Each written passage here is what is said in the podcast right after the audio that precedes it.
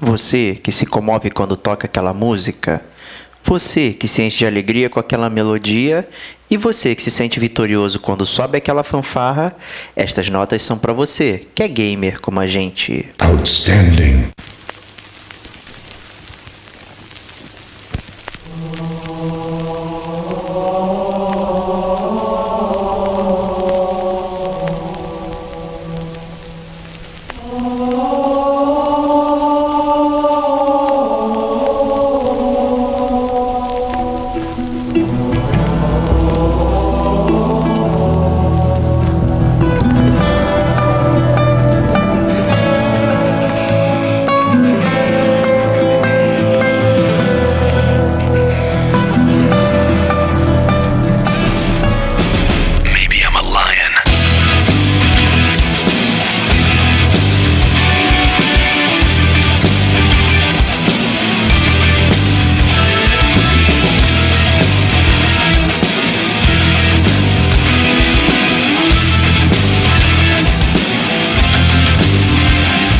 Este é o gamer como a gente.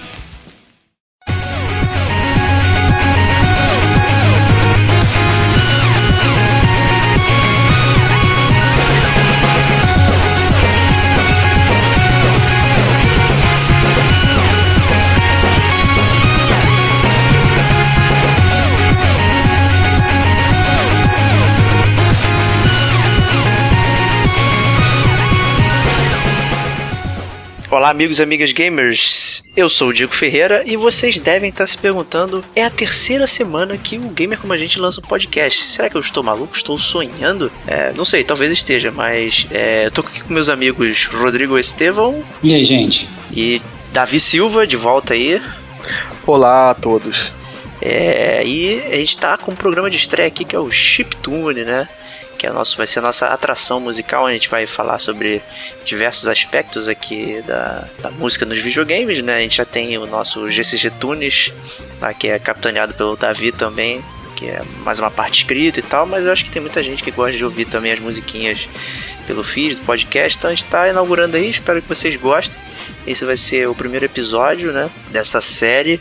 É, a gente está mudando um pouquinho aqui os podcasts, então esse aqui é a terceira semana seguida, a gente vai tentar lançar podcast semanalmente. Espero que, que isso seja é, funcione, né? Vocês já ouviram aí o nosso primeiro episódio do GCG News, onde a gente abordou uh, notícias do mundo gamer. O Detonando agora vai tornar mais uma, uma, atração frequente também, já que a gente vai falar dos joguinhos que a gente está jogando, mas não necessariamente ainda conseguimos terminar para poder fazer uma resenha. E, claro, não esquecendo que semana que vem vai ter é, uma análise incrível aí de um jogo que é até bastante esperado pelo pessoal aqui do Gamer como a gente está devendo já há bastante tempo aí. Fica a dica, né? É sobre o homem que vendeu o mundo. Então, aguardem aí. então, esse é o esse é o Chiptune número 1. Um. Nós vamos falar é, da evolução das músicas nos games, né? vai falar um pouquinho é, do que exatamente como como nasceu a música dos videogames e também selecionar algumas canções cantigas, né? Que povoaram nossas mentes. Cara. Cantigas. Quantos anos você tem, cara? Quantos anos você tem, cara? Eu sou velho, cara. Son... Sonetos.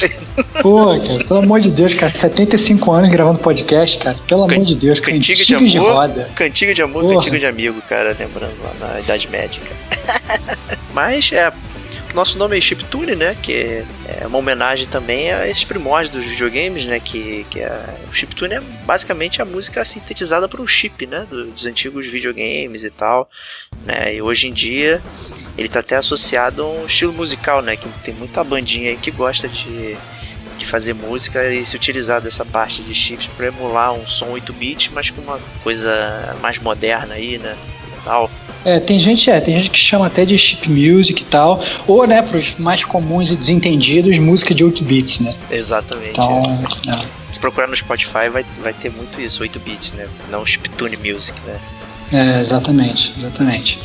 Mas eu tô muito feliz, cara, de estar tá gravando esse, esse episódio com vocês, porque o chiptune, apesar de estar tá sendo lançado só agora, é um uma coisa que já foi criada há bastante tempo, o gamer como a gente, a gente é o que a gente gosta de chamar de podcast amaldiçoado.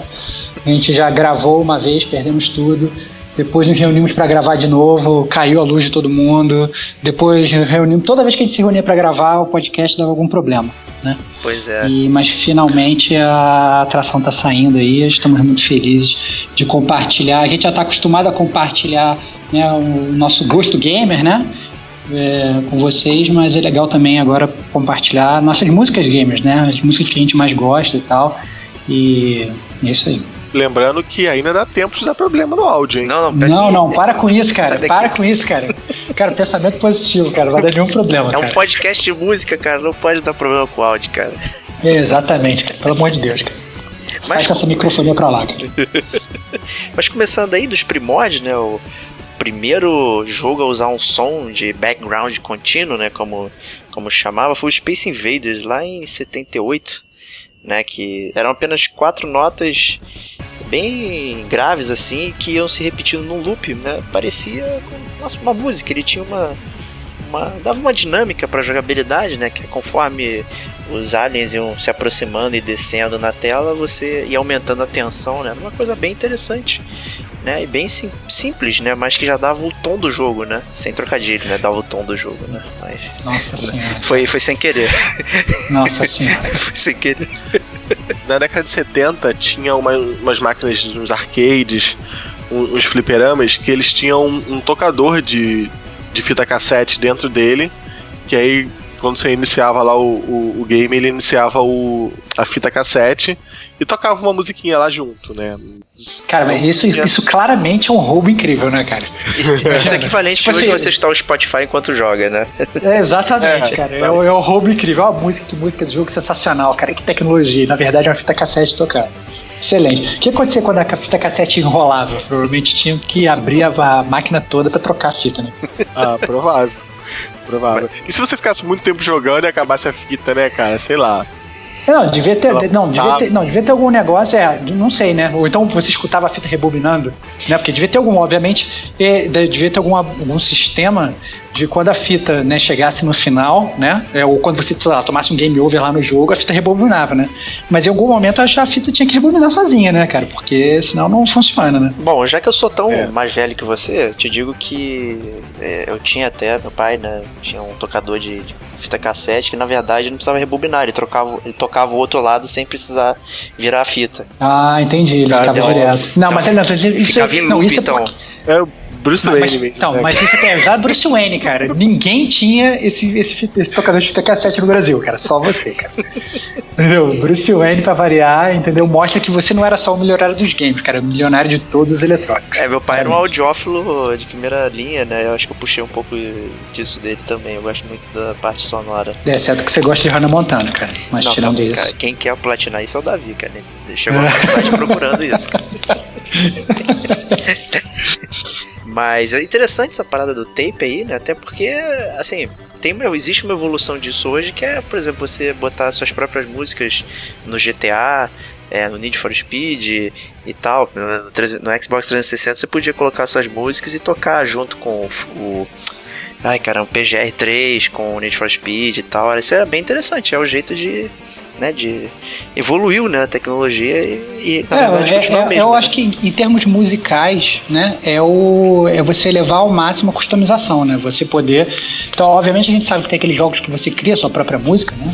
Tipo Exato. aquele do Mario e tal, tal. Mas, mas você, na verdade, poder pegar qualquer música, né? A música que, sei lá, que você toca guitarra, você tocou guitarra, você gravou na sua casa você poder jogar, botar isso dentro do jogo que está jogando, eu acho que isso é o nível máximo de customização musical que você pode chegar num jogo. Verdade, exatamente, exatamente. Então, assim, o som é, é uma parada integral, assim, na experiência do jogo, né? Algo que a gente sempre é, remete, né? Foi até o ponto que a gente até discutiu lá no Detonando, né? Que foi a questão da memória que eu tinha das músicas lá que o AMC Tsuna remetia e você não tinha de volta aquelas sensações e por isso que para mim falhou bastante a trilha sonora é, pastiche do jogo. Então, assim, a gente escuta a música, né? É, é, ela tem que casar, né? Essa parte, né?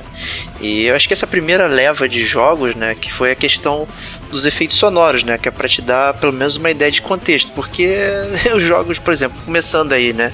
Os jogos de Atari eram basicamente experiências abstratas, né? Você tinha uhum. que ter uma bela imaginação para poder é, sacar o que estava acontecendo. Você comprava o jogo, né? Supostamente original na Mesbla lá, que vinha com a caixa, que era inacreditável, bonita. E quando você botava, você era um quadrado amarelo, né? Então, assim, era bastante complicado. E o efeito sonoro era algo que te dava um pouco de contexto para as ações que você estava fazendo. Então, né, não existia uma música per se, mas uma, somente uma questão de contextualização através de efeito sonoro, basicamente, né? uhum. né? É, não, eu, eu, o que é interessante, na verdade, é que você bem falou, né? O Atari meio que não tinha música, mas a verdade é que quando a gente estava é, é, selecionando as músicas, né, para cá, para fazer esse podcast, e eu fui escutar as músicas do Atari, que eu já não escutava bastante tempo, eu reconheci todas, né? O que mostra que, na verdade, as músicas, entre as efeitos sonoros, né? É, o que mostra, na verdade, que realmente essa memória musical da gente, mesmo que seja só com pequenos sons, entendeu? A gente, a gente, a gente consegue, né? Podia até fazer como se fosse um quiz, botava, né, o, o, o a música do jogo, então o som do jogo, né? E, e pedia lá pro gamer tentar adivinhar qual era, o, qual era a música. Não sei se isso foi feito já, na verdade. Provavelmente deve ser dessas ideias coletivas que todo mundo tem ao mesmo tempo. Mas, Mas é uma ótima até... ideia. É, entendeu? Botava assim a música de que jogo é esse? Entendeu? Tipo, qual é a música do Silvio Santos, só que com.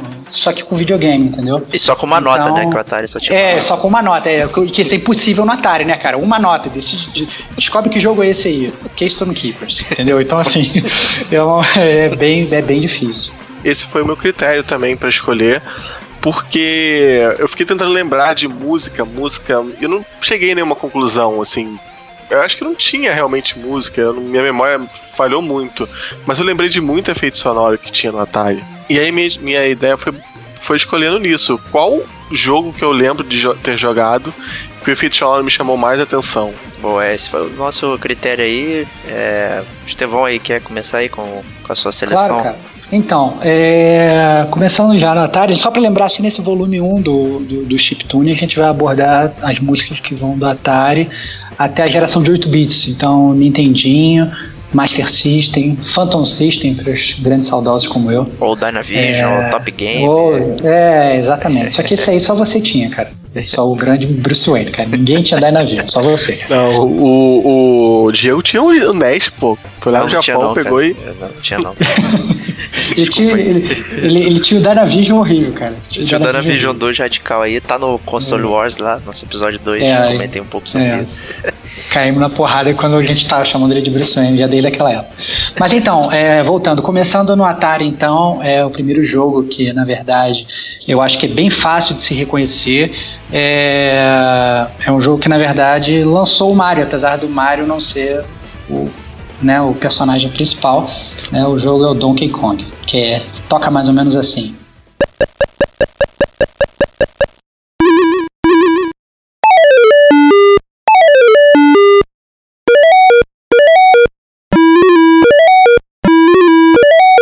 Esse é o Donkey Kong, excelente, cara. Ele não era nem o Mario, né? O Jumpman, né? É, era o Jumpman, é, cara. Mas não, de, não era o Mario, acabou que de Era o Mario, né, cara? É, era o Mario. Porque não, a gente não tinha dado o nome sensacional do Mario de Mario, né, cara? Cara, esse, esse som do Donkey Kong é, é quem a gente tava falando agora, cara. Não tem como não reconhecer, cara. É muito bom. É, exatamente. Cara. E Donkey Kong eu lembro, cara, que era um dos jogos do Atari, que não sei porquê, todos, todas as pessoas que eu via jogando tinham a maior facilidade e eu tinha a maior dificuldade do mundo, cara. Eu nunca acertava o timing de, de, de pular os barris, entendeu? Eu pegava o martelo, aí o martelo. Sempre pegava o martelo, eu queria subir a escadinha, não conseguia subir a escada com, com o martelo, entendeu? Era, era insuportável. Donkey Kong se bobear foi um dos jogos que eu mais joguei no Atari, mas também um dos jogos que eu mais odiava do Atari.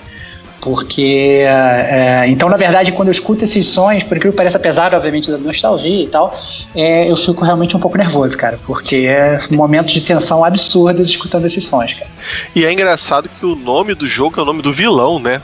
É, exatamente, cara, exatamente. Que inclusive na, na, capa do jogo tá esmagando a, a, a, a, princesa com uma mão só, né, cara? É uma coisa meio, meio bizarra, né, cara? Então, assim, é, né, o tipo de coisa que a galera lá, lá, lá atrás tava, tava, tava pensando, né? Muito estranho. Um, um amigo meu disse que o primo dele, que mora lá no interior de São Paulo. Isso é lenda urbana que, que você vai chegar... contar. Exato. E se chegasse numa certa fase, você conseguia tirar o Donkey Kong do lugar e sair andando com ele. Nossa, cara, isso é um caô incrível, com certeza, cara. Eu nunca ouvi falar disso, cara. Eu joguei muito pra tentar fazer isso. Muito. Então, prosseguindo com o próximo jogo do Atari, Diegão, qual jogo você tem pra trazer pra gente aí? Qual, qual música, do, qual música, entre aspas, do Atari tocou seu coração? Cara, é um jogo que, se bobear, foi o primeiro que eu joguei de Atari aí, que foi o Pac-Man, que na época eu chamava de Pac-Mac, não sei porquê, acho que era pela questão do som, não saber. Tipo, muitos anos eu chamei de Pac-Mac, essa do Atari. é, e, cara, eu, era muito engraçado, porque eu, não, não, parecia um labirinto, né? O, o a fase do, do Pac-Man do Atari, né? Era, era muito estranho. As bolinhas eram tracinhos e tal, mas a, só de começar o jogo e, e você ir passando e que ele vai comendo uh, as pílulas e tal, esse som ficou muito tempo na, na, minha cabeça e era um, era um bom desafio. Eu gostava de brincar de Pac-Man, assim, era uma das minhas primeiras memórias, assim, jogando videogame com, com meu pai e tal. E por isso que eu tenho ele em alta conta aí. Então vamos ouvir um trechinho aí de Pac-Man.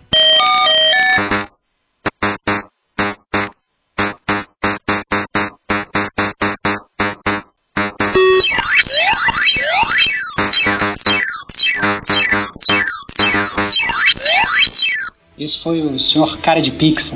Senhor cara de pizza. Que eu falava. É, porque na verdade eu quando eu era, quando eu era, quando eu era criança, é, isso foi até engraçado, eu não sabia falar pizza. Então eu falava pizza. Pizza. Pizza, eu não sabia, eu não conseguia falar pizza. Então é, é, o senhor cara de pizza, como eu gostava de falar, que depois, inclusive, acabou que eu descobri que realmente né, foi, foi criado é, a partir de, de uma pizza, né? Não, não foi à toa, foi, né? Você, você é um cara sagaz. Toa, é, é, exatamente. Só, cara, eu sou um visionário, cara. Podia ter criado o Pac-Man, Ou Come Come, né? Também, como alguns falavam. É, lá pra minhas bandas era Come Come. Entendi, lá em Niterói, tu comia um napolitano e jogava Come Come, é isso, cara? Não. Mas então, Davi, prosseguindo aí no, na, nessa galera do Atari aí, cara, qual, qual o jogo do Atari que tu curtia de. Qual, qual a música que tu curtia de Atari? Eu escolhi o Missile Commando é, mas porque ele tinha o som de explosão. Isso era uma coisa que me, impressionou na época. Falei, caraca, o negócio tá explodindo. Explodir vários quadrados. Vários cara, quadrados. Você, cara, você, você tem uma veia terrorista, né, cara? Você jogava pra querer explodir as paradas, cara. Eu tô entendendo. Então, na, na verdade, eu tava salvando o mundo, né? Eu, pelo menos era isso que tava Salvando o mundo, jogando mísseis em todo mundo, né? Mísseis nucleares. Excelente, cara. Excelente, cara. Muito bom. Era o que tava escrito no cartucho. Muito bom. Vamos ver o Missile Command então. Lá.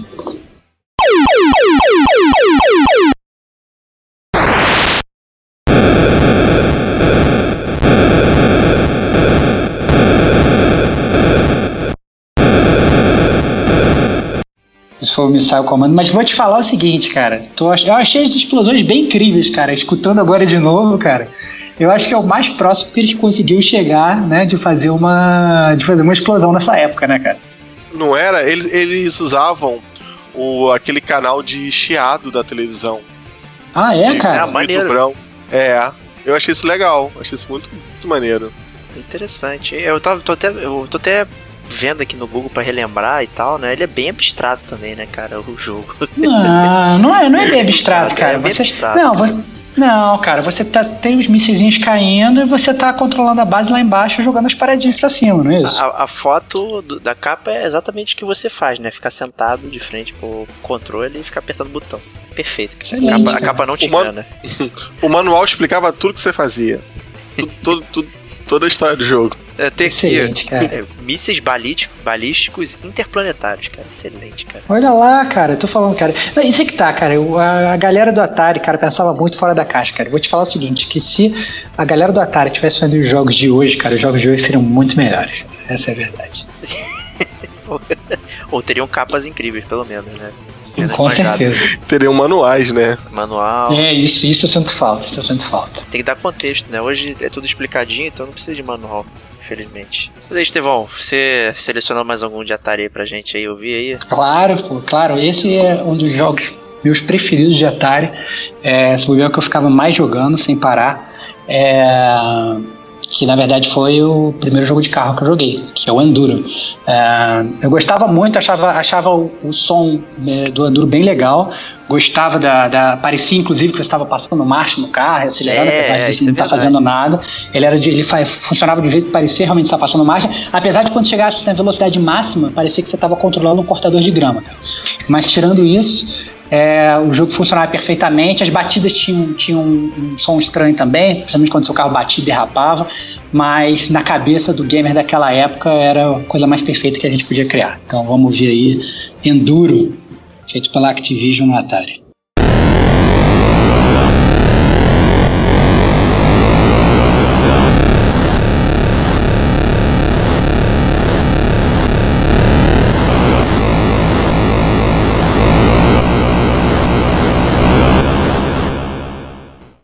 Isso é Enduro. Cara, demais, cara. E o Enduro era, era um jogo completo, assim, digamos, porque é, a questão da passagem, né, do, pelos cenários, assim, era muito maneiro, a alternância. né, dava uma. Parecia que você tava chegando a algum lugar, né? E- É, exatamente. Não, parecia inclusive que você realmente tinha aquela passagem de tempo também, né, cara?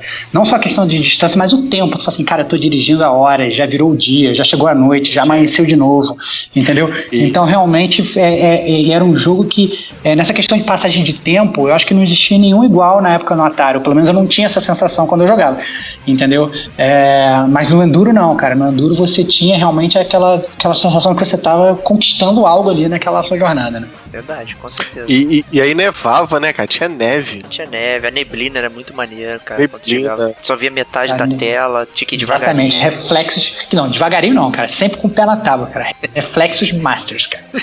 Duvido, cara, duvido. Zé. Claro, cara. Com o pé claro, na tábua, cara. Então, depois de Enduro, teve um outro petardo também que o Diego vai falar pra gente. Qual, qual o jogo que marcou aí a sua trajetória de Atari? Cara, é. O que eu, na verdade, joguei pouco, porque eu não tinha, mas eu tinha muita invejinha de quem tinha, e sempre que eu podia eu filava, foi o Pitfall, né? Que é basicamente aí o aventureiro aí. Tipo Indiana Jones, quase, né? E, Indiana Jones de gráfico pixelado, cara. É, talvez melhor que o próprio jogo do Indiana Jones pro Atari, né? Mas é, ele tinha uns efeitos sonoros legais e tal, e, e eu- uma coisa que ficou sempre na minha cabeça, assim, que sempre foi muito icônico, é, era quando ele pulava no cipó, assim, lembrava muito o Tarzan. É, e, e na época tinha até o jogo Jungle Hunt, né? Que era que você também podia fazer coisas tarzanescas, mas você não tinha essa vibe né? E, e aí o Pitfall, eu sempre ouvia o, o Cipó ele atravessando o lago cheio de jacaré e tal, e eu sempre lembrava disso. E, então escolhi Pitfall, manda brasa.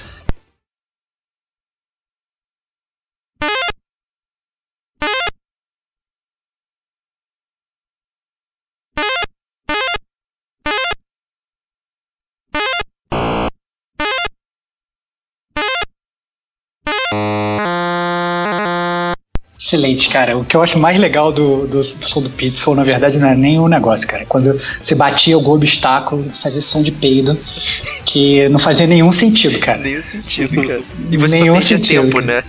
Parada. É, você só perdia tempo, é verdade. Não, porque o Pitfall é aquele negócio, né? Aqueles jogos eternos, né? Tem até o final, mas você só ficava andando pra frente sem meio que saber como é que terminava, né, cara? E aí o Na, Pitfall. na verdade. Na, na verdade, tem um. Tem uns tesourinhos, uma- tipo umas barrinhas de ouro que você tem que É, pegar. que você, que você Você pega. pegar 20 e tantas. Depois que você pegar 20 e tantas, tem o final que é voltar pro começo. Então, no final do jogo você reseta, né? Aquele negócio que você não tem nenhum. É, jogos que na verdade é bem comum, né? Dos jogos dessa época, né? Exceto o, o Donkey Kong, que você falou do, do mito aí, que você no final controlava o próprio boss, não sei o quê. É, a maior parte dos jogos dessa época, quando chegava no final, ele simplesmente rebobinava e falava assim: é isso aí, continua fazendo a mesma coisa de novo, seu ratinho de bo- laboratório. Então, era assim que funcionava o jogo nessa época, né? Ah, E tem jogo que faz isso até hoje, hein? É, isso é verdade. Coisa isso é feia, verdade. cara, coisa feia. Você falou Donkey Kong aí, eu me lembrei, cara. Tinha um Donkey Kong Jr. que você controlava o Donkey Kong. Né, que na verdade o, o Mario, que era o vilão, ap- aprisionou o, o Donkey Kong, né? E você ia lá com o filhotinho Júnior pra resgatar ele. Excelente. Talvez esse, essa lenda tenha surgido porque alguém jogou, na verdade, Donkey Kong Jr. e achou que, que era o Donkey Kong normal, né? É possível. Nunca Aí eu fico. sabe, né? Aí eu fiquei com o dedo calejado à toa, então, né? É, possivelmente, cara. É, o Pitfall é engraçado que ele gerou outras, né, outros jogos, né? Tinha o Super Pitfall no Nintendo, que era horripilante, né? Tem até um vídeo do, do Angry Video Game Nerd jogando Super Pitfall. E eu, eu joguei na época também, cara. Era um jogo completamente sem nexo. A capa assim absurda, um aventureiro descendo, não sei o que. Tu jogava. Parecia o Mario usando uma roupa azul com a chapeleta. É, é mas em compensação o Pitfall do Super Nintendo era bom pra caramba. Era cara. bem bom, mas era bem Indiana Jones, né? Então. É, aquele The Mayan Adventure é. e tal. As fases eram boas, é, tinha um gameplay bom pra caramba, tinha boss. Era o Pitfall The Mayan Adventure, eu joguei muito, cara. Joguei muito no Super Nintendo. Pena que ele lembrava Esse muito Pitbull... o, o, o Indiana Jones, né, cara? Até a roupa dele. É, exatamente. Mas falei. Esse Pitbull, do, chapéu. esse Pitbull do Super Nintendo, eu, eu comprei uma revista uma vez que você fazia um, um, um code na. Konami Code da vida, na época, na tela de início, e aí você jogava o Pitbull de Atari. É, é exatamente, exatamente. Você podia jogar o Pitbull de Atari, é verdade. Boa lembrança. Boa lembrança, eu tinha me esquecido disso. É, daí chegou também a sair pro, pro PS1 também, mas aí. Se eu não me engano, foi logo no início, ou perto, que aí aqueles jogos poligonescos que, que a galera ainda não sabia muito bem o que fazer, então era horrível. Não, não conta. então, mas pra fechar aí a tábua de Atari aí, é, Davi, qual o último jogo de Atari aí que a música marcou seu coração? O último jogo de Atari é o River Raid. É, esse jogo surgiu como mais um clone do Space Invaders, que na época tinha um milhão de clones de Space Invaders, mudava só as navezinhas. Só que aí o programador, aquilo que vocês estavam falando, né? O cara pensou fora da caixa e o cara fez com que o cenário se movesse. Então, aí eu só devo te corrigir que, que, na verdade não é um cara, é uma mulher que, que fez o River Raid. Sério, não sabia. É, é, cara. É o único jogo que ela fez, acho que também é uma das poucas game designers mulheres aí. Ela fez tudo, cara. Programou, fez a parada toda. É... Nessa época era comum fazer tudo, né? O era bem comum. pra fazer tudo. Exato, é. Mas era bem é... atípico ter uma mulher programadora, né? Nossa, eu vou até pesquisar. Ela, ela fez o que depois? Nada? Nada, né? só vive do River Raid e ficou rica aí. Bom, então vamos ouvir aí o River Raid pro Atari.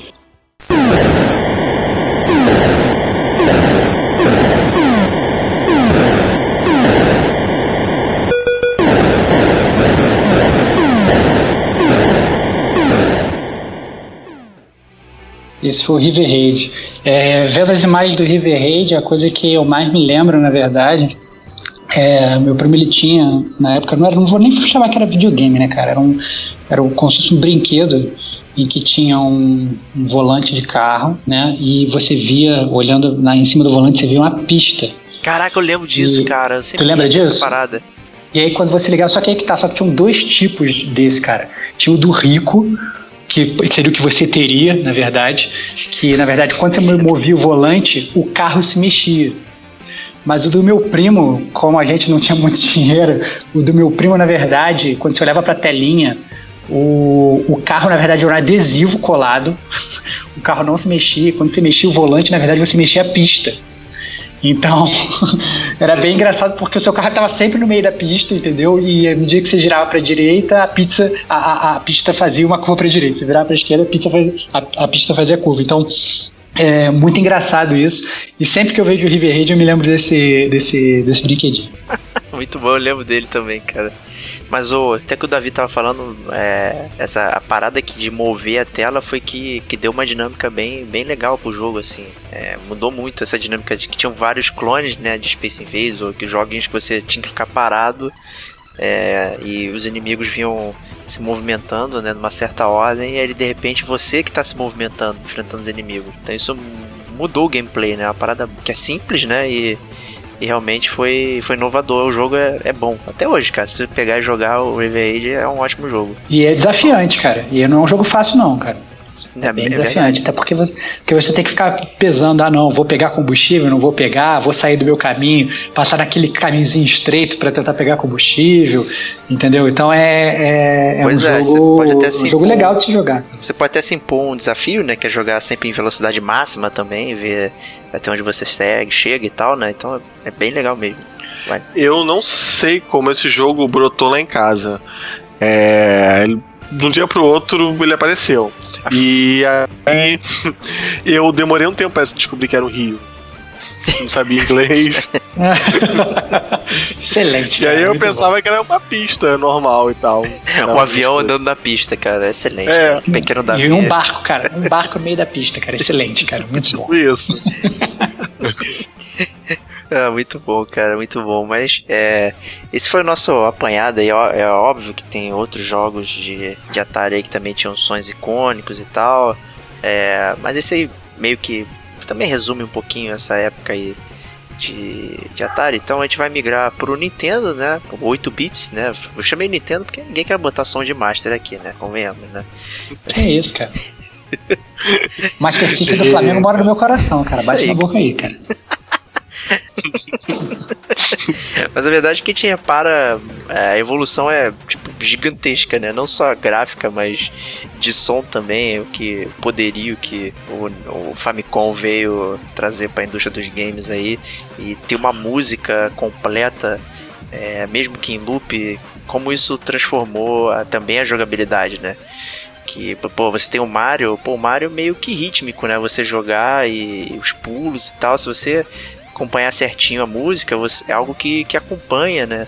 É, o que você está fazendo na tela. Isso é usado até hoje, então trouxe uma nova dinâmica, trouxe outras coisas, trouxe memórias a mais pra gente aí. É, é o que a gente vai tentar colocar nessa seleção aí que nosso amigo Estevão vai, vai trazer pra gente aí. Qual é o primeiro jogo de Nintendo aí? É, assim, só, só um- um- falar um dado técnico que Opa! eu tava, eu tava pesquisando pro outro.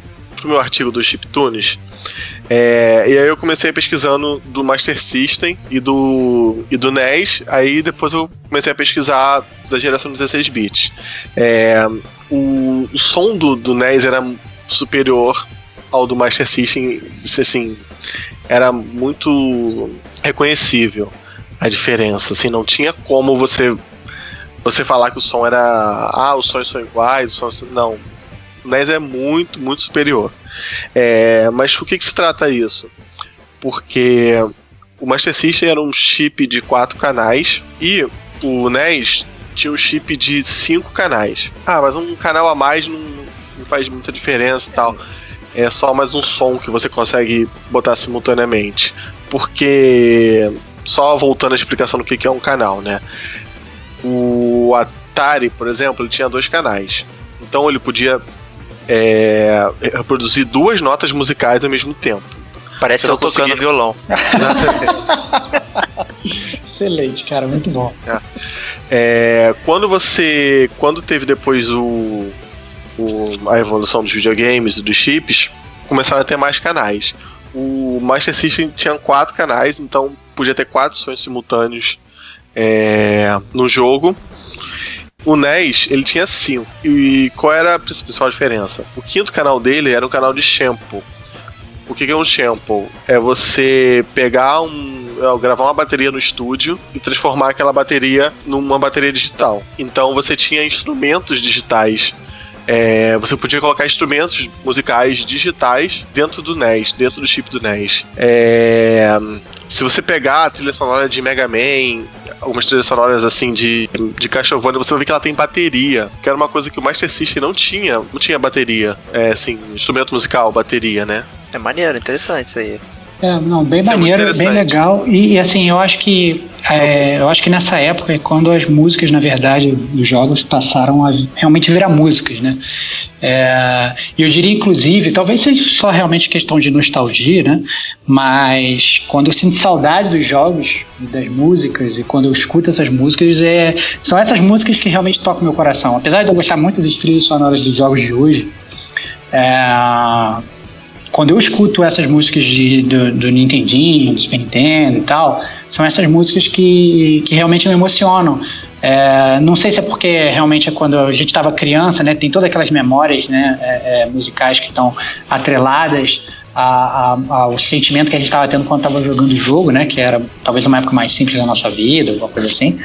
É, mas realmente é, é emblemático como as músicas são são melhores e tal. Então eu, eu trocaria qualquer música desses jogos de hoje por, um de- por uma dessas músicas clássicas, assim, não tem a menor. Eu acho que é até a impressão, isso é algo também que eu já tinha pensado, é a impressão que eu tenho também é que as músicas de outrora aparentam ser melhores, mas acho que é pela questão de ser muito associado ao gameplay, de você estar tá jogando e aquela música tá em loop, tá lá te acompanhando e meio que, que suas ações vão acompanhando a música e tal. Hoje você tem às vezes até aquela música genérica, né, de instrumental orquestrada enquanto você, sei lá, mata alguém no God of War e não sei o que. Então a, a, não fica guardado aquilo, né? Porque é uma, é uma música com um objetivo um pouco diferente né, de talvez não seja complementar, mas então assim. É, eu entendo, eu entendo o que você está falando, porque a gente é, é difícil explicar jogos, isso. Não, é porque eu entendo o que você está falando, porque as músicas dos jogos antigamente, né, elas, elas não era mais ou menos, não era visto como uma trilha sonora do jogo, mas era uma música que era quase uma parte integrante do gameplay, porque ela ditava o ritmo das suas ações. Né? Isso, exatamente. Esse é o ponto. Esse é o ponto. E hoje você tem só uma parada que fica como um pano de fundo, né? E às vezes ela é boa e às vezes ela não é boa, né? E, então, assim, é um pouco. Eu acho interessante esse ponto realmente. No meu caso também, eu lembro muito de música antiga, mas se fosse fazer um quiz de músicas modernas, talvez eu não lembrasse, sei lá, de metade das músicas. E acho que é por faltar momentos icônicos associados às músicas, talvez. Não sei. Isso que, isso que o que o Estevão falou da música tá associada ao, ao, gameplay, isso acontece muito comigo com Tony Hawk. Quando eu escuto uma música do Tony Hawk, eu escuto a rodinha do skate. Nossa, que loucura. É, o que é engraçado fica... é, Mas isso aí fica para pro próximo podcast. É, porque a música do Tony Hawk é uma música licenciada, né? Não é uma música autoral, né? Original, né? Sim. Aí é. toca no Spotify, eu, eu, eu, escuto a rodinha do skate. Caramba, hein? Batendo. É. Maneiro, mas aí trilha licenciada eu acho que é outro, outro, outro assunto para outro podcast que a gente pode abordar aí, quem sabe. É, isso é uma boa. Isso é uma, é uma boa. boa. Isso é uma boa. Mas aí, Estevão. Então, Primeira então vamos lá, então começando aí a primeira música da era 8 bits, é, começando com uma música, na verdade, que eu acho que é emblemática, é, toca meu coração até hoje, é impressionante como os caras só com esses cinco canaizinhos conseguiram fazer isso, é, o compositor foi o Koji Kondo, desenvolvido pela Nintendo em 1987, The Legend of Zelda.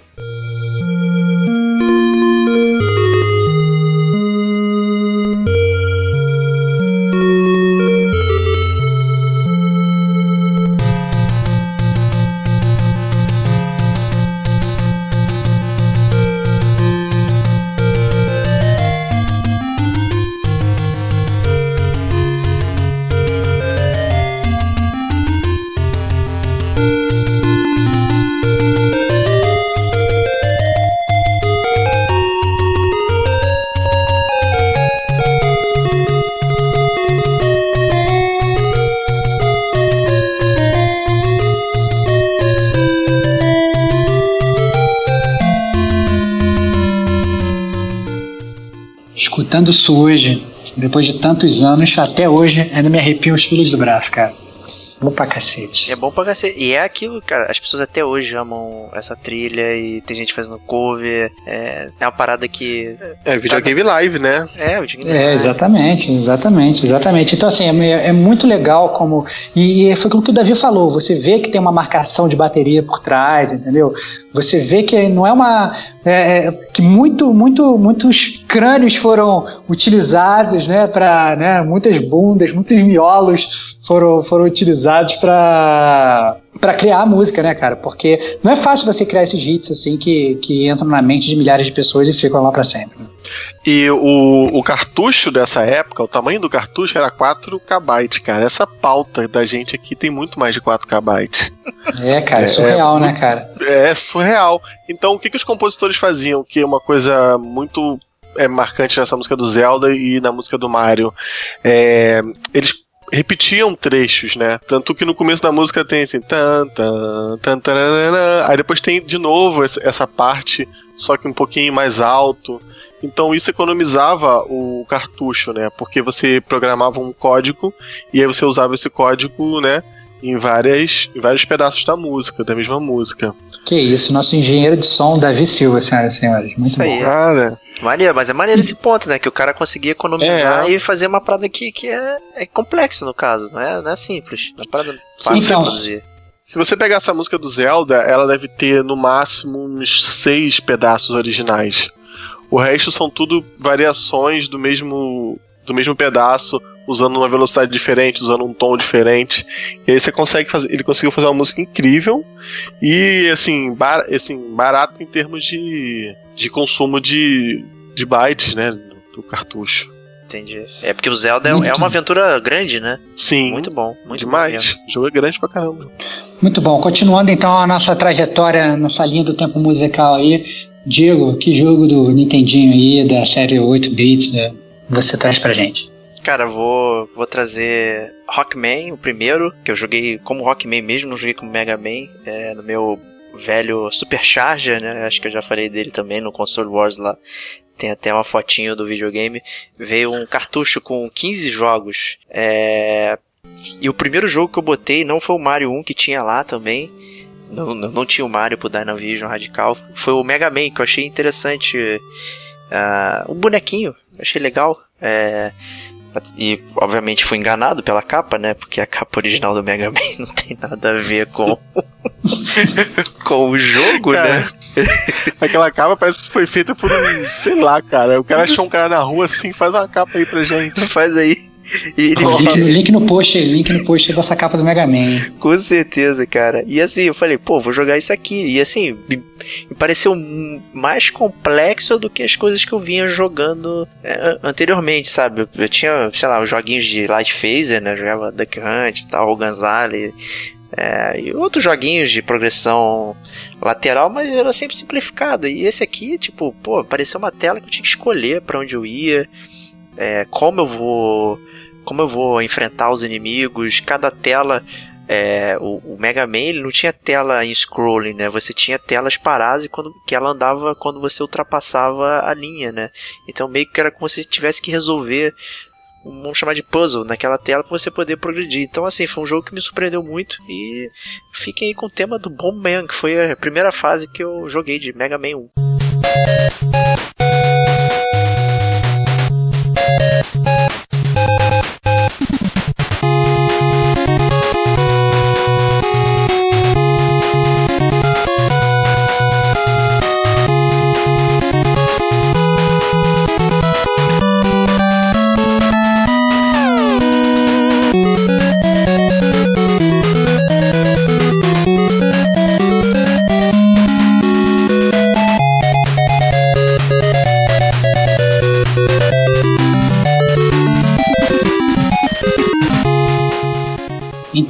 Escutando esse tema do, do Mega Man, eu tive uma epifania, cara. Porque eu descobri por que, que se chama Rockman, cara. Porque na verdade é o máximo que os caras conseguiam botar de rock no, dentro do videogame nessa época, cara. Só pode ser, cara. Pô, Não, cara, excelente. O, o jogo, mas era por causa disso mesmo, porque o cara queria uma pegada bem rock and roll no, no jogo. É, sempre teve, né? O... Essas brincadeiras, né? Com, com rock e tal ou com nota musical, né? Ou com coisas ligadas à música, né? Então. Eu, eu, como um grande fã de Mega Man, fico muito triste de você não ter escolhido o Mega Man 2, cara. Cara, o Mega Man 2 é super manjado, todo mundo sempre já fez 3 milhões de covers de Willy, da fase do Wii, Dr. Willy. Pô, claro que não, cara. É, Nunca cara, é demais. O Mega Man 1, cara, ele é o mais difícil de todos, é muito difícil, eu diria que beira é impossível zerar essa porcaria. É, e foi o primeiro que eu joguei, né, cara? Eu escolhi mais. Então, assim, a, a pelo trilha, saudosismo, a, pelo saudosismo. A, a, trilha não é ruim, cara, é, mas ela tem um soft spot, assim, no meu coração. A trilha é, é boa, é boa. Ela só não então tem o fica... impacto do. Acho que o maior impacto do Mega Man 2 é ele ser mais fácil que o 1. Acho que é por isso que as pessoas lembram mais. Que isso, cara. Ah, eu não é, acho. É, tá, deixa de... Então, de qualquer forma, fica a menção honrosa aí do Gamer Como a Gente pro Mega Man 2, indicado aí pelo Davi Silva. Muito bom. Pô, a, a, música do Metal Man, do Mega Man 2, ela tem. É, aquela escala ascendente, tá ligado? Do Steve Vai, que ele vai é, descer no braço da guitarra, ele vai uhum. subindo uhum. no braço da guitarra. E, e tem guitarra dupla, cara. Tem hora que começa a dobrar a guitarra. Claro, Metal Man, Porra. cara. Pô, tu quer o quê? Sério? É. incrível, cara. Isso é incrível pra fazer no, no, no, Nintendinho lá, cara. Com certeza. Cara, muito, cara, muito bom, cara. Então você quer dizer então que Mega Man no segundo jogo eles na verdade chamam Metal Man, cara. Metal muito Man. bom. Isso aí. Podia ser. então, continuando aí essa, essa jornada musical da David Silva, qual o seu primeiro jogo dessa, desse, dessa, do, dos 8 bits, cara? Ah, com certeza é, eu coloquei uma música muito, muito boa. Eu escuto essa música até hoje, de vez em quando eu escuto ela no Spotify, porque tem várias versões dela, que é o tema da lua do DuckTales. Eu não escolhi o tema principal, porque o tema principal é um cover em 8 bits da música principal do, do DuckTales, que aqui no Brasil, inclusive, foi cantada pelo, pelo, pelo Bozo. Excelente, cara. Todo mundo, todo mundo conhece a música. E o tema da lua, cara, é, uma, é um tema muito legal. Ele parece que você realmente está com uma gravidade meio alterada, pulando. Tema que só tem 18 segundos. O resto é loop. E você Muito não bom. percebe. Vamos, vamos escutar então esse loop lunático aí do, do DuckTales pro Nintendinho. Loop lunático, cara.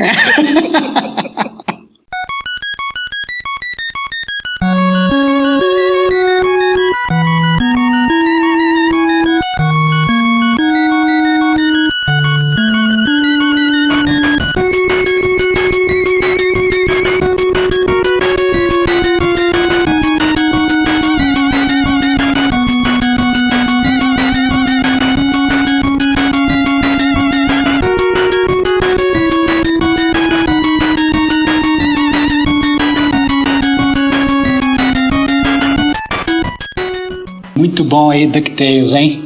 Cara, tem que dizer Pô, que, é que eu nunca boa. joguei DuckTales, cara.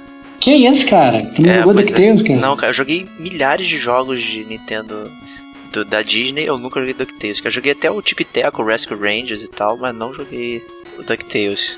Esse DuckTales teve um remaster. Ele teve, teve um é. remaster agora pra PS3, Xbox. É, ele ficou excelente o remaster, cara. Excelente. as músicas foram remasterizadas também? Ou eles usaram as músicas antigas? Não, foi tudo remasterizado. E aí, a música remasterizada ficou melhor do que essa que toca o seu coração? Ou você ainda prefere a antiga?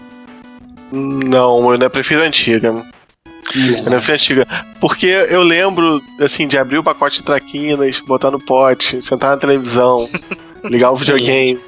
Excelente, é, tem toda uma carga emocional. Muito bom, muito bom. Justíssimo. Que bom, maneiro, maneiro, cara. E você, então, continuando, é, então, continuando aí, é, mais, um, mais um jogo que tocou meu coração aí nessa época do, dos 8 bits. É um jogo que eu jogava furiosamente e também morria furiosamente da mesma forma.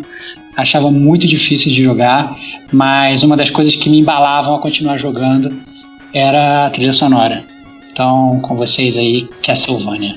Uh.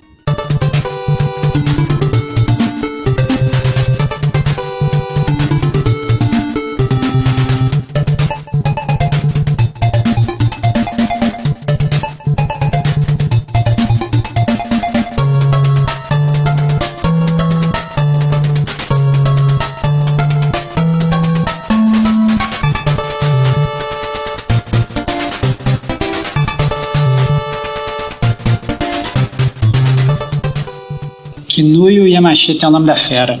É isso aí, essa música então, quando eu escuto isso, eu volto no passado, no ato. A DeLorean pra mim na certa. Tu, tu tinha o jogo não, originalmente, então, Castlevania? Eu tinha, eu tinha, eu tinha é, Castlevania cara, original. De, depois eu que sou era o Bruce Wayne, cara. Tem uma invejinha absurda também, cara, do, dos tenedores de Castlevania, porque talvez o pessoal do Rio ou da minha idade vai lembrar a loja Fotomania, né, que tinha lá no bairro que eu morava e, e eu vi o, Castlevania passando lá, eu fiquei maluco. Falei, caralho, que jogo é esse, cara?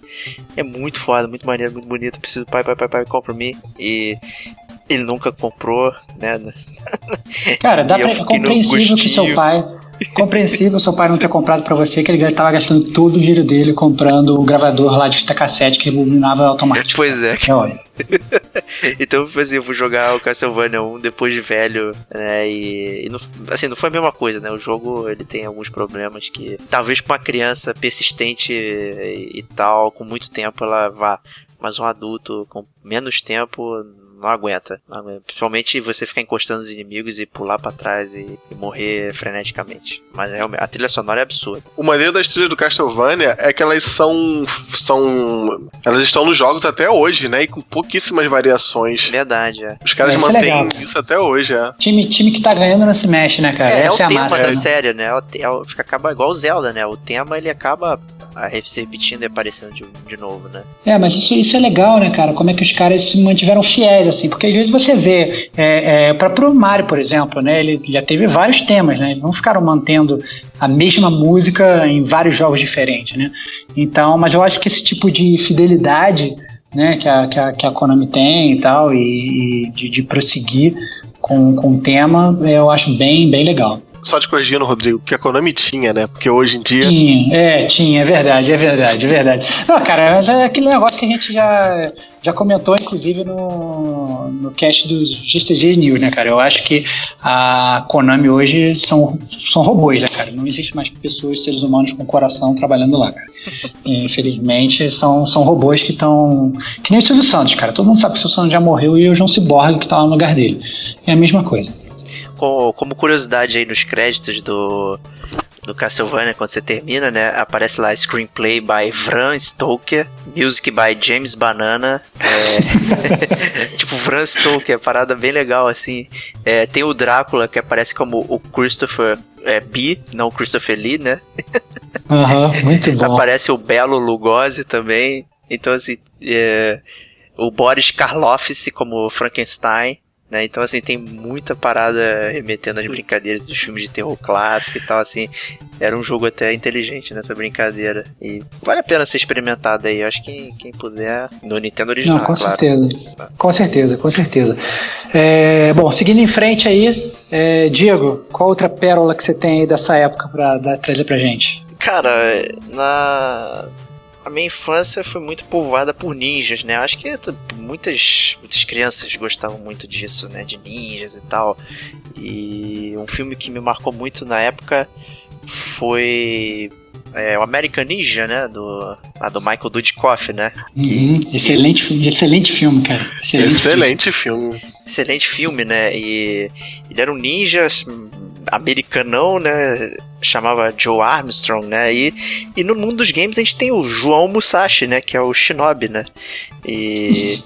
Então, quando eu descobri o Shinobi, assim, eu ficava fantasiando que era o, o, o American Ninja e tal, eu ficava brincando, não sei o que. E era um jogo muito difícil, então era difícil também de fantasiar, porque eu não conseguia fazer nada no jogo. É, o Shinobi, eu adorava jogar o Shinobi do Master, né? Incrivelmente eu vou botar a música do Master é, e vai ser o Alex Kidd em Shinobi World. Eu explico, né? É um remaster da música do Shinobi original. né? Por algum motivo obscuro, o Alex Kidd foi parar no mundo do Shinobi, então você meio que refaz as fases do Shinobi original com o Alex Kidd. Né, com outros poderes e tal, alguns inimigos diferentes, mas basicamente é o mesmo jogo, só que um pouco mais fácil, que é a minha cara, né? Então, a gente fica aí com o tema original do, Alex, do Shinobi dentro do Alex Kidd aí, só na caixa.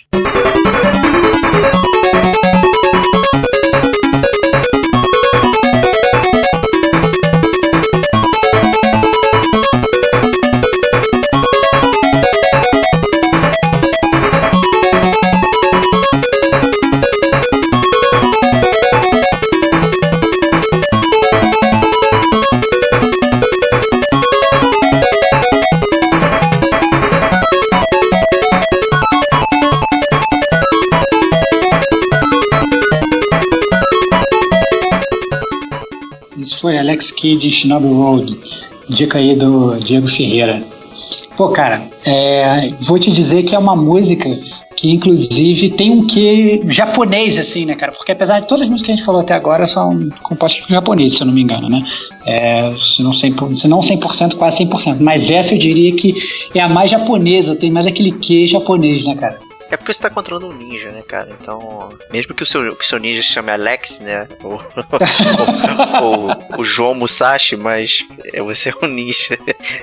É, uma, uma curiosidade do jogo é que no, no- quando você enfrenta no no Shinobi original o Keno no final da primeira fase, que é que tem essa música.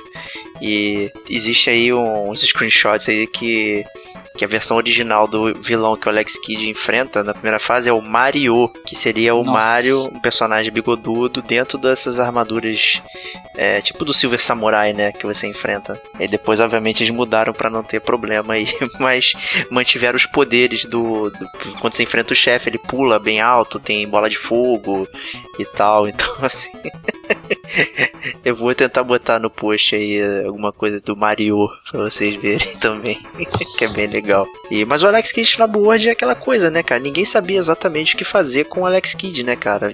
Você tem o, o Shinobu World, você tem o Miracle World, você tem o Lost Stars, o High Tech World. É, Você não sabe pra onde vai essa porcaria do Alex Kidd, cara. É bem. Cara, o personagem se totalmente perdeu. polivalente, cara. Isso é legal, cara. Não, perdeu, cara, é uma polivalência, cara. Ele joga, ele participa de todos os jogos, cara. Eu muito do Alex Kidd, cara.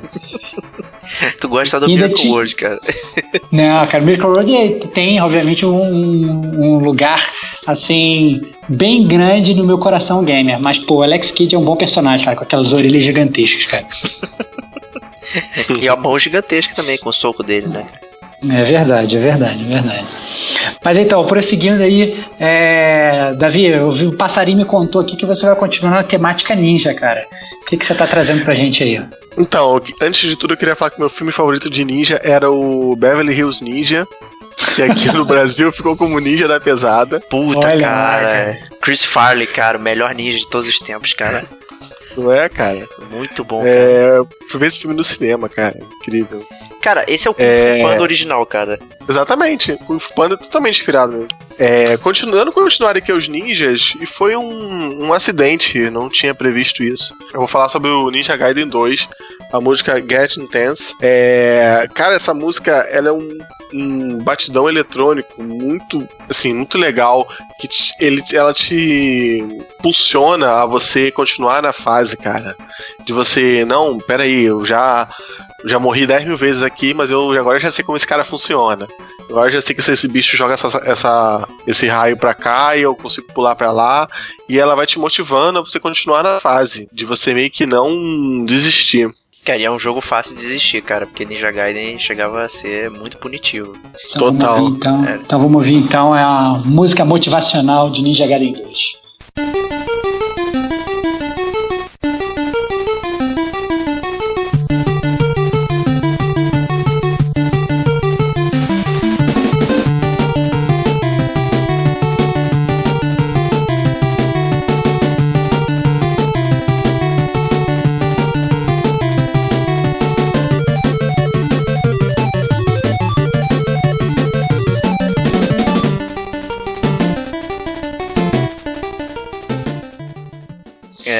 Essa música, música que parece de é- ninja, né?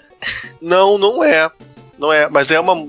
Parece ver os opostos, né? A música do Diego foi uma música totalmente de ninja.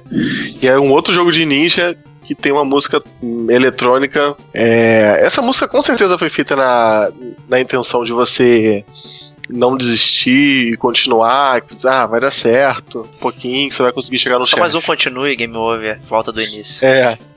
Só, mas. Continue tentando, que seu trouxa, que você vai zerar algum dia o Ninja Gaiden. Mas o, o Ninja Gaiden foi um jogo até relativamente inovador pela questão da- das cutscenes, né, cara? Foi talvez um dos primeiros, se não o primeiro, que tinha é, cutscenes entre as fases e, e, é, introdução, com fala, né? Tinha lá conversinha e tal, assim, então era um jogo que trazia uma profundidade, pelo menos nas nossas cabeças, bem, bem grande, né? Assim, então é, valia a pena também tentar continuar jogando um jogo difícil para você saber o que, que acontecia né, na, na sua progressão. Não era só uma questão de você competir por pontos, apesar de ter pontos no jogo também, né? Mas você Porque não na- ia pra frente por causa dos pontos. Porque naquela época tudo tinha que ter ponto, né? Tem que ponto, né? Mas é, às vezes as coisas tinham ponto só por só por costume, né? Porque o Ninja Gaiden não é de ponto o jogo, né? Assim como outros que tinham, não era o objetivo não era o ponto, né? Mas estava lá, né? Isso era legal. O Ninja Gaiden era bem bom mesmo. Eu- o 2 foi o primeiro que eu joguei e acho que eu nem passava da segunda fase, cara. Não tinha habilidade nenhuma. Péssimo Tá ninja. na, hora de, tá na hora de jogar agora, depois de velho, pra ver se você consegue passar, né, cara? Mais um ninja com nome genérico também, Ryu, Ryabusa lá, né? Então, Eu, eu acho que eu zerei esse jogo com o save state. Ah, Depois. bonito, né? Então você não zerou, cara. isso, aí, é, isso, aí, isso aí é um grande roubo, cara. Dois roubos. Mas aí, prosseguindo aí, pra gente terminar essa terceira rodada aí, mais um jogo icônico por Rodrigo Esteban aí. O que, que você trouxe pra gente aí? Então, para selecionar esse terceiro jogo foi bem difícil, porque eu queria botar uma, alguma música composta pelo David Wise e, na verdade, eu tava com os dois petardos dele, né? Então, é, primeiro eu tinha selecionado o Double Dragon, mas aos 45 do segundo tempo eu resolvi mudar para outra música dele, que também é, toca, toca meu coração aí, é uma música que eu gosto muito, que me acompanhou também durante muito, muito, muito tempo, muitas corridas de motinho e muitas mortes seguidas, e que, que foi, na verdade, que é do jogo Battletoads, desenvolvido pela Rare, publicado em 1991. Vambora.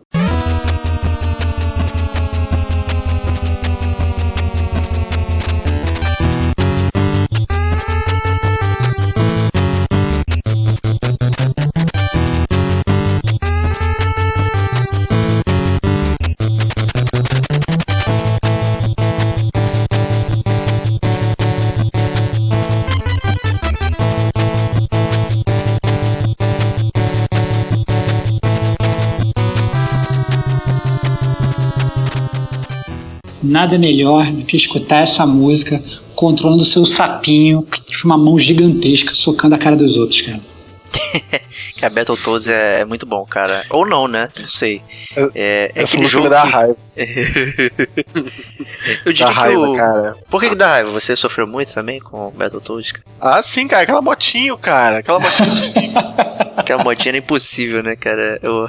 Ah, hoje, cara, eu, eu joguei outro dia, cara, no, no, no computador aqui, não consegui passar da motinha, cara. Nem com save state, coisa feia, cara. Olha lá, não, cara. não, nem tentei save state. Save state eu provavelmente passaria. Eu parei pra pensar assim, pô, será que eu era ruim ou é o jogo que era ruim? Cara, Aí eu o jogo era ruim, cara. pontos. É, aí o jogo é ruim, cara. Não, que tem- isso, cara. Não, o jogo é ruim, cara. Cara, o jogo é o jogo é esquizofrênico, cara. excelente, cara. É o jogo é pior- excelente, cara. Cara, ele é pior do que o Brutal Legend, cara. Que você começa achando que é um beat'em up e vira um RTS, cara. No Cara, Battletoads, cara, desculpa, cara. cada fase vão- é uma parada, cara. Vocês, vocês estão indo pro inferno dos games, cara, Não, falando cara. mal de Battletoads, cara.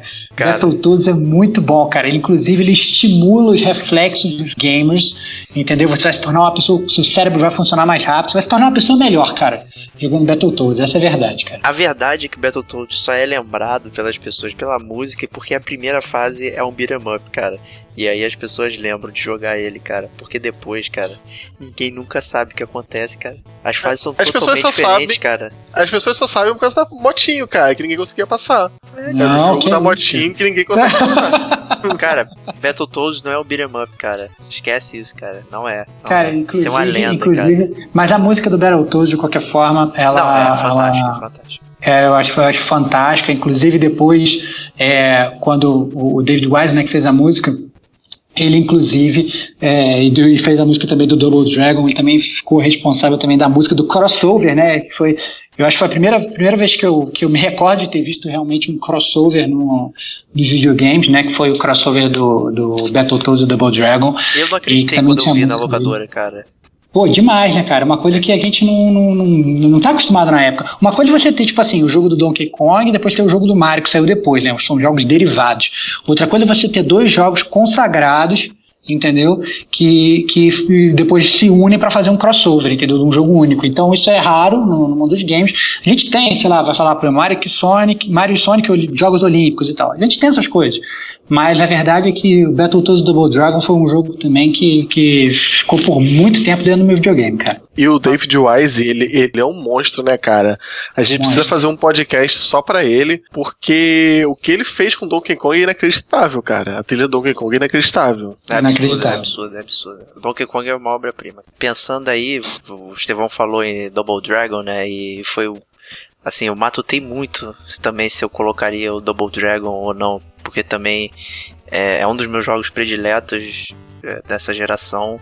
A música é muito icônica, assim, marca muito, né? Bibi e Jimmy sempre no- nos corações da gente aqui. Beam and Jimmy, cara. Bibi e Jimmy.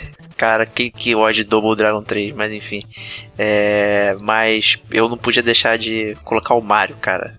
Tem que ter o Mario. E eu escolhi o Mario 3, é, porque assim, eu já tinha jogado o Mario 1, é, lá no meu cartuchinho do Super Charger também. Assim, o Mario 3 quando eu botei assim, eu falei, cara, isso não é o jogo que eu joguei, não, é, não parece uma evolução, parece uma revolução. Tinha mapa, tinha power-ups, tinha, cara, novos inimigos, as fases eram grandes, era completamente o escopo absurdo, assim, eu fiquei muito overwhelmed jogando. Então, Mario 3 assim ficou muito na minha cabeça. E por isso que eu escolhi uma canção dele, uma cantiga. Toca aí, DJ.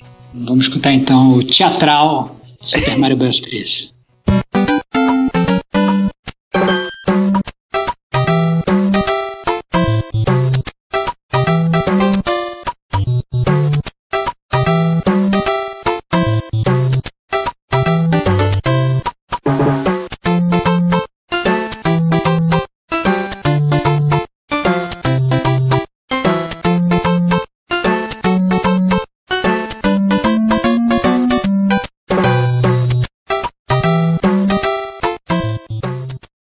Koji Kondo em seu prime, né, cara? Porque Total, é cara. uma música, pô, é uma música que dá vontade de você ficar, mesmo ela sendo um loop eterno, dá vontade de você escutá-la para sempre, cara. É muito bom, muito bom. É, é, é, aquele negócio totalmente rítmica com, com o cenário e tal. Você jogar perfeitinho, você faz tudo, pulo perfeito, bate no inimigo perfeito, chega no final da fase, cara. É, é absurdo, é absurdo. E, pô, um poder que me marcou muito no Mario 3 era o do. que ele virava estátua assim. Eu falei, caraca, o que que é isso, cara? Era muito, muito não convencional assim, porque eu já tinha jogado do Mario, né? E, pô, e também você poder ser o, o Hammer Brothers lá, pegar e ficar tacando martelo na galera é demais, cara. Jogão, cara. Jogão mesmo. Até hoje é um, é um jogo absurdo, tem que ser jogado por qualquer gamer aí. E a trilha é fantástica, com certeza, com certeza. Saudades. Então, é, seguindo aí para fechar o nosso é, chiptune, né, esse primeiro volume 1 aí, é, dos jogos de 8 bits, Davi Silva, qual é o último jogo aí que você traz pra gente? Eu escolhi como último jogo o Punch Out. É, mais especificamente a música de treinamento, quando tem lá o Doc Lewis treinando o Little Mac lá para as próximas lutas. É, eu escolhi esse jogo por dois motivos, porque eu jogava muito jogo side-scroller, que você pegava o seu bonequinho e ia da esquerda para direita, da direita para esquerda, e esse era um jogo de boxe, né, que você ficava num ringue. Eu achei isso muito diferente. Eu, quando peguei esse jogo, eu pensei que eu ia sair andando, é, socando as pessoas pela rua como um beat'em up, mas não, era um jogo de boxe, né? Boxe profissional. É, eu escolhi por ele ser um jogo diferente e porque eu joguei muito esse jogo com um amigo meu, então eu lembro da gente tentando cada um pegava uma, tentando derrotar os caras. E aí um primo meu lá do interior, lá de São Paulo, falou que no final você enfrentava o Mike Tyson. E é realmente, no final você enfrentava o Mike Tyson. Não foi uma lenda urbana. Que ali, na verdade, é impossível de ser vencido, né, cara? Era uma. Você tinha que ter. Isso sim, cara, reflexos muito maiores do que os reflexos do, da motinha de Battletoads para matar o Mike Tyson, cara. Não, então, eu descobri. Eu nunca consegui matar o Mike Tyson naquela época. Eu descobri que esse ano descobriram um easter egg nesse jogo. Do 30, Flash, 20... do, do Flash lá de, de, de é, câmera atrás lá. Isso se você apertasse o botão na hora desse flash, você acertava qualquer golpe e matava de vez, matava de, de primeira. É, é, eu acho que era o único jeito de você matar o Mike Tyson, eu acho que era assim, cara. É, cara, é impressionante como é que esses jogos guardam esses segredos e só agora, tipo, 30 anos depois, é que a galera tá descobrindo, né? Impressionante. É, o. Não sei se. Acho não sei se foi você, Estevão, que falou, ou foi o.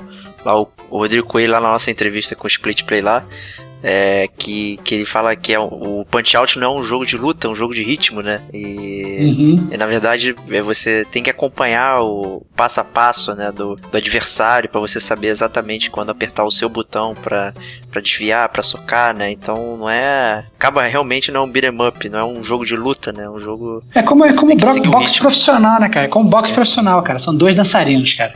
Então vamos ouvir agora aí a música do dançarino Mike Tyson, Punch Out.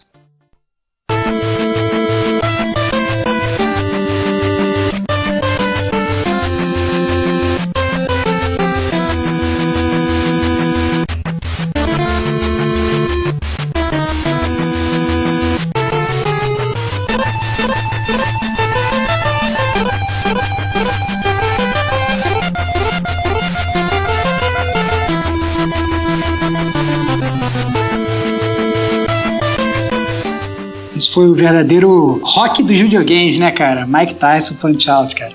O, tem até uma história curiosa aí que, é, na verdade, o Mike, o Mike Tyson não estava planejado. O jogo ia, ia ser lançado, né, pro Nintendo e tal.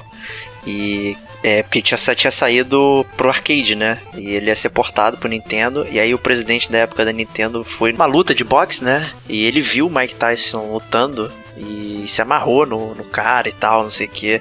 E aí queria botar ele no jogo, né? E parece que foi oferecido acho que 50 mil dólares para ele aparecer no jogo. Isso foi antes do Mike Tyson ficar super famoso, né? Virar um grande campeão.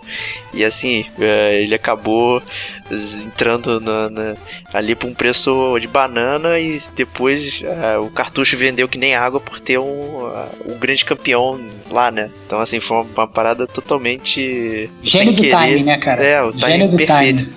Gênio do time, perfeito, assim. Então foi bem legal dele ter entrado. E tinha uma tendência, né? No, acho que a gente, depois a gente vai até mencionar aí no, no Genesis também, teve o Buster Dollars e não sei o que, então com o Box aí vai, vai, vai saber essas paradas aí. Mas é bem legal mesmo, bem legal. E eu, assim, eu, eu nunca joguei o Punch Out também, acho que é uma, uma água gamer aí que eu tenho. É, cara, nunca... pelo, pelo visto, cara, você tem que parar de jogar esses jogos novos e voltar para jogar os jogos antigos, cara. Porque você precisa, na verdade, fomentar a tua base de boas memórias, cara. Cara, queria muito pegar aquele mini Nintendo que vai sair aí, Classic, né? Que vai vir com 30 jogos aí e poder relembrar todas essas, essas pérolas, esses petardos da Nintendo. Se eu não me engano, não vem com Punch Out nesse. Ah, mas você acabou de me flopar aqui, vou comprar nada. se, não me, se eu não me engano, eu escutei uma parada dessa. Que é, agora eu, eu já tinha lido a lista, mas já esqueci já. mas enfim, não importa.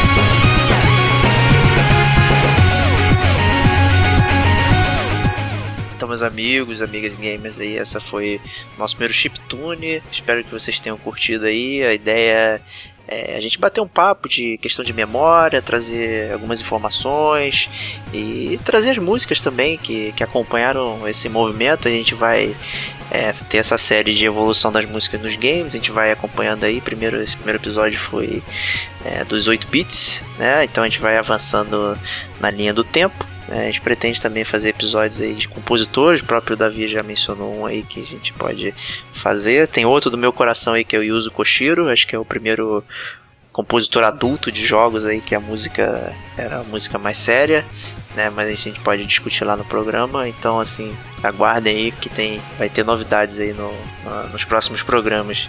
Queria agradecer o Davi por ter participado aí, por ajudar a gente também lá no GCG Tunes, né? Vai estar o link aí na postagem aí. Obrigado, Davizão, pela ajuda aí. Pô, sempre um prazer gravar aí com você e com o mestre platinador, Rodrigo que Estevam. Isso. Que é isso, cara? Para com isso, cara.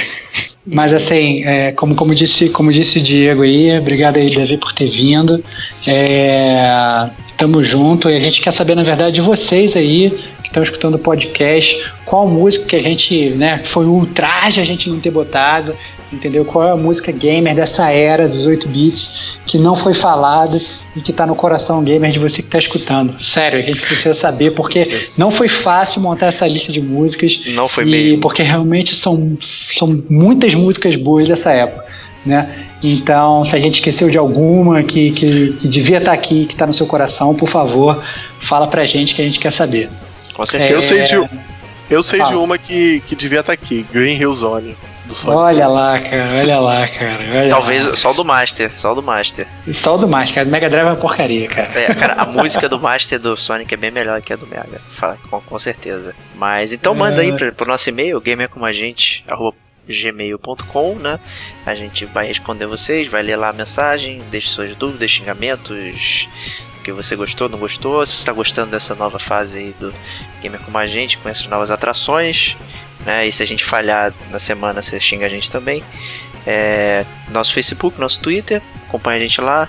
A gente também aparece de vez em quando para falar com vocês. Temos também o SoundCloud e a gente também tem a nossa novidade, né, Rodrigão? Exatamente, as Forge Gamer como a gente, a sua nova loja de armaduras gamers, onde você vai poder comprar uma camisa maneira aí é, com uma temática gamer para poder desfilar por aí e causar inveja a todos os outros gamers. E em homenagem até esse episódio, a gente tem estampas de Enduro e Space Invaders, né? Mantendo o clássico aí. Então confiram lá no, no nosso site, lá elo7 com.br barra gamer como a gente. Todos esses links, todas essas coisas aí vão estar na postagem para ninguém ter que ficar digitando absolutamente nada, né? Tá na era da internet sem mãos, né? Só com o dedo, só clicando e indo lá. Então agradeço aos meus dois amigos aqui, agradeço a audiência também por estar acompanhando a gente até agora e a gente se vê no próximo programa. Abraços e até mais.